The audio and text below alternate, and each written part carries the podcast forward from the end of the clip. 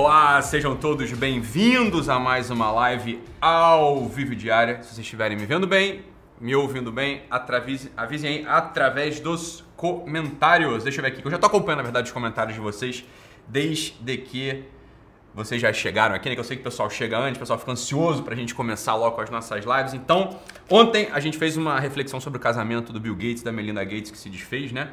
É, se você não assistiu, assiste lá depois, tá salvo, beleza? Foi muito boa, né? Modéstia à parte foi muito boa mesmo, tá? A live foi um sucesso e teve comentários, né, que eu queria ler para vocês aqui. Eu leio, em geral eu leio, não leio todos, né, que eu não tenho tempo para isso. Mas, né, quando vocês põem os comentários lá, nesse início, pelo menos eu costumo dar uma lida e dois me chamaram a atenção. O primeiro foi da Monique Novaes, que falou: Certa vez ouvi de uma grande mulher a seguinte frase: Nenhum sucesso financeiro compensa o fracasso de uma família.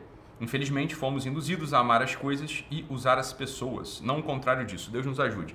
Falei, é, Monique, é mais ou menos isso, não é bem isso não, mas eu gostei do que você falou aí, eu acho que já começa a dar um enquadramento é, mais adequado para o tema. Um dia eu vou fazer uma live só sobre essa frase, que é uma frase muito importante, tá? Porque ela tem uma pegadinha aí. Não, não é exatamente assim que a coisa funciona, mas eu já gostei né, do, do, do início do pensamento que você coloca aqui pra gente. Depois a Patrícia Matos, ela faz outro comentário pra gente aqui, que é o seguinte: Eu não vejo mais TV, graças a Deus, né, Patrícia? Pelo amor de Deus. E não acesso a canais de notícia, fofocas. Sendo assim, não fiquei sabendo dessas duas manchetes, lá a do Bill Gates e da Melinda Gates, né? De ontem e de hoje. Mas estou gostando de ver o Ítalo analisando essas questões, é uma visão bem interessante. Essa é a ideia.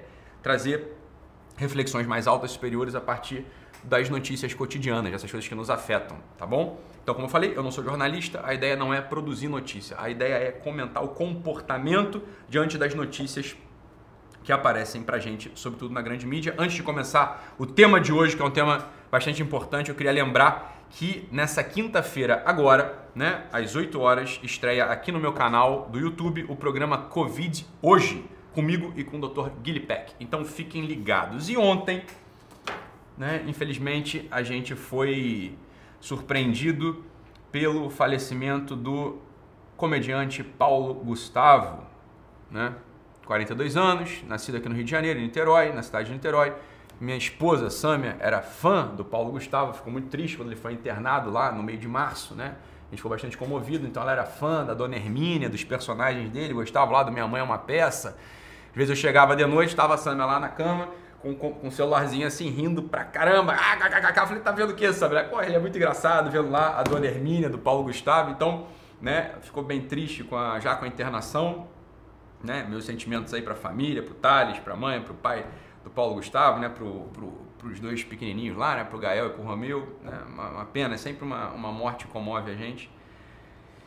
E o ponto é o seguinte, então Paulo Gustavo realmente talentoso, engraçado, né? Eu de fato gostava do, do, do comediante Paulo Gustavo, sujeito engraçado. É, depois eu queria falar sobre uma, uma coisinha também dele aqui, né? Bastante importante que escapou, né? O pessoal não noticiou, não comentou muito, mas é importante falar. Agora, o que mais chama a atenção disso tudo, né? O que mais chama a atenção disso tudo é um certo espírito terrível, terrível. E preste atenção no que eu vou falar aqui, né? Um espírito terrível que a gente percebeu esse espírito em alguns momentos muito marcantes, decisivos e tristes da história humana. Né? Aquele filósofo, né, jurista, político alemão, Carl Schmitt, alguns lembram dele, outros não sabem de quem eu estou falando, mas é um dos precursores da ascensão do regime nazista na Alemanha. Ele definia a politização como aquele lugar né, aquele espaço, aquele lugar nas contendas humanas, nas disputas humanas, onde não existe mais espaço para a arbitrariedade racional. Onde só resta a tomada de posição. Amigos de um lado, inimigos do outro. Aos amigos há uma adesão, aos inimigos uma disputa e que vença aquele mais forte. Esse tipo de pensamento se você perceber bem, ele tomou conta de todo o debate da mídia. Todas as notícias da mídia, todas as notícias da mídia são uma tomada de posição passional, irracional diante daquilo que nos acontece diariamente. Esse tipo de perda da capacidade da linguagem, esse tipo de perda da capacidade da função humana, leva a um tipo de barbárie. A gente está a dois passos da barbárie. A dois passos da barbárie. Não sou um profeta do Apocalipse, não sou um pessimista, vocês sabem, pelo contrário, meu espírito é mais otimista do que pessimista. Eu sou, na verdade, um apóstolo da esperança, eu acredito na esperança. No entanto, a história mostra pra gente, a antropologia não deixa dúvida, de que quando a inteligência humana é rebaixada nesse nível, onde não existe mais o verdade, a verdade e a falsidade, o verdadeiro e o falso, existe apenas o gosto e o não gosto, Estou aderido aos meus amigos e os inimigos que melhor que não existissem, melhor que se fossem, melhor que morressem. O que, que acontece? O massacre tá a um passo. Veja aqui, olha só, presta atenção. Eu não estou falando do comentário, você me desculpa, tá? Eu não tô falando do comentário da tiazinha, do tiozinho, eu não tô falando do comentário, sei lá, do, do garçom, do, do, frentista de posto, do médico de posto de saúde, né? Do, do enfermeiro, do fisioterapeuta. Eu não tô falando do comentário dessas pessoas, são né? pessoas que estão fazendo o mundo andar, mas não são formadores de opinião. Eu tô falando do comentário do maior escritor brasileiro de todos os tempos. O maior escritor brasileiro de todos os tempos. Cadeira, com cadeira na ABL, na Academia Brasileira de Letras o autor que mais vendeu livros, autor brasileiro que mais vendeu livros no mundo, best-seller serial, né? todos os livros dele são best-seller, influenciando presidentes de outros países. Talvez o, o, brasileiro mais relevante no cenário internacional escreve o seguinte sobre a morte do Paulo Gustavo. No seu Twitter ontem, né? dia 4 de maio, às 10h36 da noite, o escritor Paulo Coelho, de olha, francamente falando, gosto do Paulo Coelho, tá? Eu sei que tem um pessoal aí que não gosta do Paulo Coelho, eu gosto do Paulo Coelho, só pra você saber. Estudei a história do Paulo Coelho, estudei toda a, a, ação histórica do Paulo Coelho, né? Como ele fazia a venda dos livros, eu acompanho a carreira do Paulo Coelho desde, né? desde que eu tomei conhecimento de quem é Paulo Coelho. Gosto das fases todas dele, a fase esotérica, de bruxo, da, da verdade com que ele revela a sua vida na, sua, na, na, na, biografia. Depois, né, uma certa reconversão. Eu gosto de Paulo Coelho, não, não estou. Isso é outra coisa também. Que o Carlos Schmitt aponta. E que é o que parece que acontece em todo mundo hoje.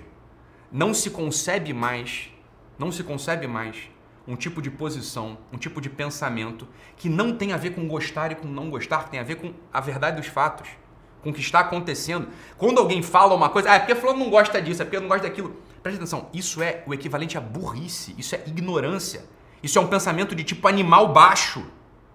O Paulo Coelho ontem, nosso escritor Paulo Coelho, imortal Academia Brasileira de Letras, sobre a morte do Paulo Gustavo, ele escreve o seguinte: Você vai imaginar que um escritor vai escrever o que sobre o Paulo Gustavo? Não, escritor com a espiritualidade do Paulo Coelho, com a visão de mundo do Paulo Coelho, Vai botar lá um conto, né, hindu, falando sobre a morte de alguém. Vai falar sobre um conto chinês sobre a morte de alguém. Não é isso?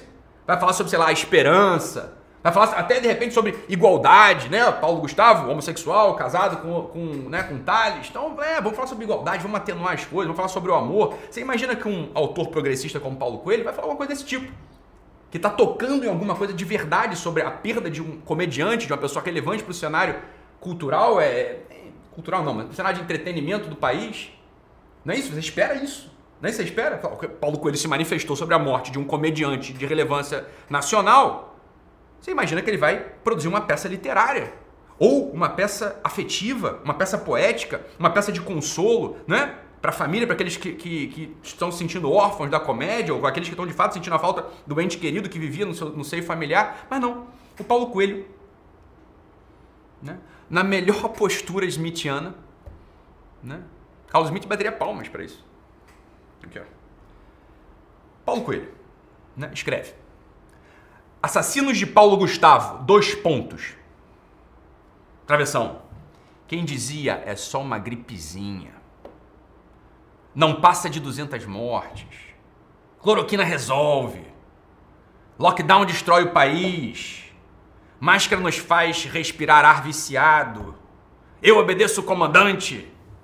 E por aí vai. Ponto. E ele conclui: canalhas da pior espécie. Não existe nenhum espaço para análise racional do fenômeno da perda de uma pessoa engraçada, divertida, filho de fulano de tal, marido de Beltrano de tal, pai de ciclano de tal. Aqui é uma, uma tomada de posição política, a, a politização dos movimentos mentais no pior sentido smithiano. Uma arbitrariedade irracional. Porque olha só, né? a ideologia já definia Karl Marx. A ideologia já definia Karl Marx. É, uma, é um vestimento, é uma, um vestido de que se reveste aquele homem que tem uma intenção de uma ação concreta no mundo. Isso é ideologia. A ideologia é esse, esse vestido que justifica uma intenção concreta no mundo. Qual a intenção do Paulo Coelho aqui? Derrubar o presidente da República. Ponto. E aqueles que, né, bem, falaram que era só uma gripezinha. Agora, é totalmente irracional, porque quem falou que era só uma gripezinha foi o próprio outro progressista chamado Dr. Drauzio Varela. Foi ele que foi o primeiro a falar isso. Né? Se você se lembrar bem. Foi ele que foi o primeiro a falar isso. E depois começa uma série, né, uma pleiade de ignorâncias, né? Cloroquina resolve. Olha, Paulo Coelho, a própria OMS falou isso. Aí você tem que falar com eles lá, você tá entendendo? Ah, mas gente morre todo dia. Você como sujeito espiritual, né, espiritualizado, né? Você deveria saber disso. E, e, talvez esse fosse o fio que você deveria conduzir, né? Se você tivesse responsabilidade com o seu público. Né? Seu público esotérico, com seu público que tem uma abertura para transcendência. Você não sei se você percebe, você está imanentizando tudo. Você está materializando todas as ações humanas reduzindo tudo a uma disputa política tosca, a qual você não deveria fazer parte absolutamente, né? Porque é ignorante, porque isso é uma ignorância.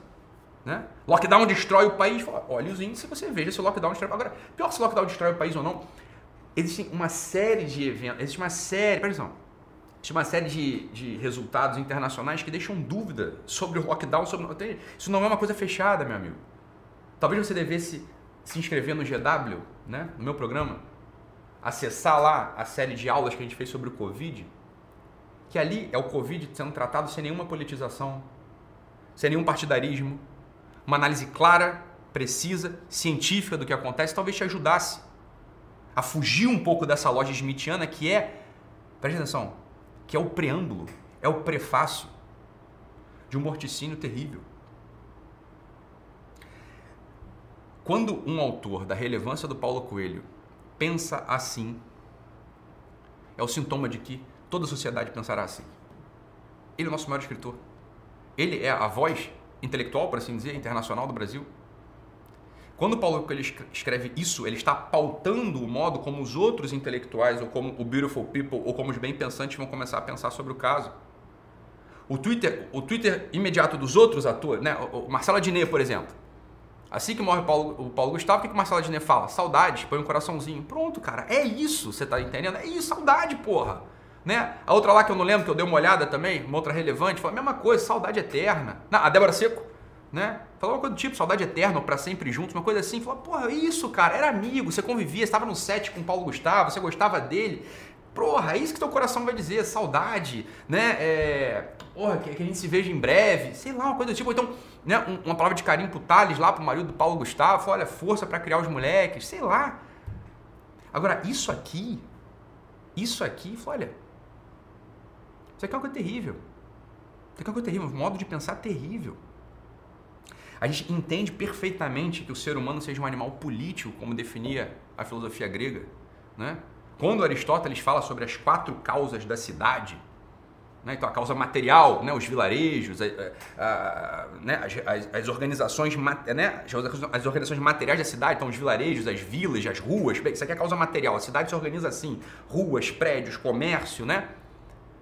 A causa formal da cidade, então sua constituição, sua, o, que, o que é a causa da cidade? Como é que uma cidade, né? O homem se desenvolve neste cenário que é a polis, que é a cidade. Bem, esse cenário tem vilas, ruas, prédios, comércio, é a causa material da cidade. A cidade tem suas leis, sua constituição, isso é a causa formal da cidade. Né? A cidade existe por um certo motivo, existe uma causa natural da existência da cidade. A gente pode reduzir, nós somos pessoas. Nós relacionamos e precisamos ter um, um palco, um cenário para que a gente possa se relacionar. Então, essa é a causa eficiente, esse é o motivo de existência da cidade. O homem precisa estar instalado numa comunidade. E depois a causa final da cidade, e é aqui que está o ponto. Esse é o ponto de dor aqui. A causa final da cidade é o seguinte: olha, essa organização política, a polis, ela existe para que o homem seja feliz. E quando eu vejo uma pessoa que eu amo, que eu gosto, que eu admiro, sofrendo, morrendo, eu posso achar que a cidade é um lugar terrível, é um lugar demoníaco, é um lugar de infelicidade. E aqui é o limite da inteligência humana. Essa é a tomada de decisão do homem maduro, do homem que não quer politizar tudo, se rebaixar em espasmos animais, mas ao contrário, elevar o seu espírito. É esse, essa é a fronteira. Eu entendo que a cidade é um lugar que existe para que eu e os meus sejamos felizes. Né? E aqui está a decisão. A felicidade ela aparece quando eu tomo partido e odeio o outro, e fui o dedo na cara do outro dizendo que é um genocida, assassino. Ou quando eu entendo a minha parte na comunidade. Entendo que todo ser humano tem um elemento de carência. Todo ser humano tem um algo que lhe falta e precisa ser completado por Deus e pelos seus irmãos, pelos outros.